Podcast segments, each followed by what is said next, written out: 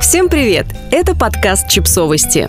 Мы знаем все о детях – как жить в лоскутной семье? Семьи, в которых есть дети от предыдущих браков, называются лоскутными. Для того, чтобы отношения в таких семьях были гармоничными, партнерам порой приходится приложить немало усилий. Мама двоих детей Дина Батей рассказала Нэн про свой опыт жизни в лоскутной семье и про то, что самое логичное, но не самое простое решение – начать разбираться с собой и своими травмами.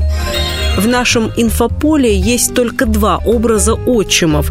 Первый – отчим-изверг, который ненавидит ребенка от другого мужчины, издевается над ним, истязает. О таких ужасных историях мы узнаем из новостей. Есть и второй образ, его мы чаще всего видим в соцсетях. Он полностью берет на себя финансовую ответственность за чужого ребенка, оплачивает все кружки и зимние комбинезоны, учит кататься на велосипеде, читает на ночь, вытаскивает занозы. Этот отчим не то, что как отец, он даже круче. А что насчет мужчин, которые оказываются между этими двумя полюсами? Какими отчимами становятся обычные парни со своими тараканами в голове? Я не была готова к тому, что мой муж не впишется в образ идеального отчима. Мне казалось, что муж делает сыну замечания, не хочет играть с ним в настолке или покупать мороженое на прогулке. Значит, наша семья полный провал. Мы с мужем много ругались из-за сына. Кажется, мы и ругались-то только из-за него. Муж говорил, что я ему слишком много позволяю, что сын разбалован, невнимателен и ленив. Я говорила, что муж сам ведет себя как ребенок, что в нем должно быть больше терпения и великодушия. Все конфликты разгорались по одному сценарию и ничем не заканчивались. Мы просто уставали и обнимались, но противоречия не исчезали. Ссоры из-за сына были черной воронкой нашей семейной жизни. В нее утекало все, что было у нас хорошего. Все наши завтраки, прогулки, разговоры. В нее утекала даже забота мужа о сыне, все приготовленные им перекусы для школы, все часы по пути в школу и обратно, все купленные лекарства, найденные книги. Я знала, что и это есть, но видела только замечания, замечания, замечания. Эта воронка затягивала, мы сами не могли из нее выбраться. В итоге мы, наконец, дошли до семейного психолога. Я, конечно, надеялась, что там-то мужу объяснят, что надо быть помягче с сыном. Муж наверняка надеялся на что-то свое. Получилось, как обычно, нечто третье.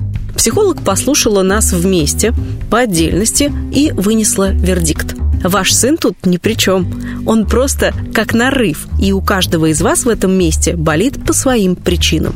«Ну, как же так?» – мысленно возмутилась я. А потом задумалась, как сам сын реагирует на придирки мужа. Иногда злится, как злится и на мои замечания, иногда убегает в комнату и хлопает дверью, как и на какие-то мои слова, иногда пропускает мимо ушей. Однажды во время очередной нашей ссоры он молча подошел и сунул мне записку. В ней было написано «Пожалуйста, не ссорьтесь». Он как-то признался, что боится, вдруг мы с мужем разойдемся, ведь мы семья, мы лоскутная семья.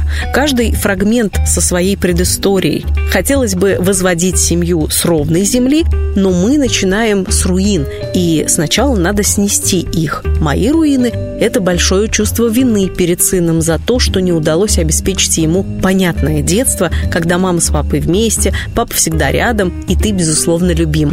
Я пыталась завалить это чувство вины подарками, путешествиями и весельем. Потом думала, что изжила его, но только при встрече с мужем осознала, насколько оно огромно, как гложет меня и мешает нам всем жить. У мужа свои руины, которые он тоже обнаружил лишь при встрече с нами. Мы пытаемся сшить свои лоскуты, а узоры никак не сходятся. Нитки рвутся в одних и тех же местах. Я бы хотела написать сейчас, что после разговора с психологом все изменилось, и больше мы не ссоримся из-за сына. Увы, это не так. Однако с каждым годом конфликтов все меньше. Мы как будто быстрее доходим до сути, задаваясь вопросом, что во мне сейчас болит. Кажется, будто мы и собрались все вместе, чтобы друг друга исцелить. Подписывайтесь на подкаст, ставьте лайки и оставляйте комментарии. Ссылки на источники в описании к подкасту. До встречи!